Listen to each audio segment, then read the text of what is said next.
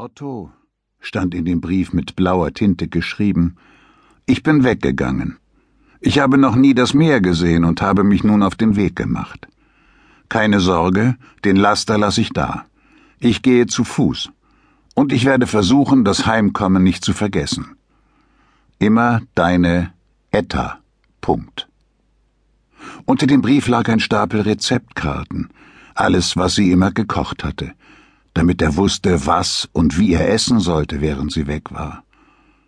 Otto setzte sich an den Tisch und legte die Karten reihenweise auf. Er spielte mit dem Gedanken, Mantel und Schuhe anzuziehen und Etta zu suchen, vielleicht die Nachbarn zu fragen, ob sie gesehen hätten, in welche Richtung sie gegangen war. Aber er tat es nicht. Er blieb mit dem Brief und den Karten sitzen, seine Hände zitterten. Er legte sie übereinander, um sie zur Ruhe zu bringen. Nach einiger Zeit stand er auf und ging den Globus holen. Der hatte innen in der Mitte ein Licht. Otto knipste es an und das Küchenlicht aus. Er stellte den Globus auf die andere Tischseite, hinter den Brief und die Karten, und fuhr mit dem Finger darüber. Halifax. Wenn Etta nach Osten ging, hatte sie 3232 Kilometer vor sich. Nach Westen, nach Vancouver, waren es 1201 Kilometer. Aber Otto wusste, dass sie nach Osten ging. Seine Brusthaut spannte in diese Richtung. Er bemerkte, dass sein Gewehr nicht mehr im Garderobenschrank stand. Bis Sonnenaufgang war es noch etwa eine Stunde hin. Otto war mit 14 Geschwistern aufgewachsen. Ihn eingerechnet waren sie 15 gewesen. Damals brach die Grippe aus und der Boden war noch trockener als sonst. Und die Banken spielten verrückt und die Farmersfrauen verloren mehr Kinder, als ihnen blieben. Die Leute taten, was sie konnten. Auf fünf Schwangerschaften kamen drei Lebendgeburten und auf drei Lebendgeburten ein Kind. Die meisten Farmersfrauen waren fast ständig schwanger. Als schön galt eine Frau, wenn ihre Silhouette die verheißungsvolle Rundung aufwies. Ottos Mutter war da keine Ausnahme. Schön, immer rund.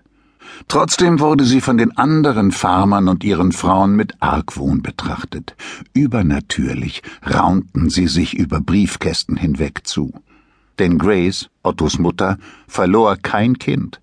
Nicht ein einziges. Aus jeder ihrer unkomplizierten Schwangerschaften ging ein rosiger Säugling hervor, und aus jedem Säugling wurde ein segelohriges Kind, das sich einreihte zwischen die Geschwister, die in grauen und angegrauten Nachthemden, manche mit einem kleinen im Arm, manche Hand in Hand, die Köpfe an die Tür des elterlichen Schlafzimmers hielten und wie gebannt dem Stöhnen lauschten, das daraus hervordrang. Etta dagegen hatte nur eine Schwester. Alma mit den pechschwarzen Haaren. Sie wohnten in der Stadt. Komm, wir spielen Nonnen, sagte Etta einmal. Wieso Nonnen? fragte Alma. Sie war gerade dabei, Ettas ganz normales, kuhfladenbraunes Haar zu Zöpfen zu flechten.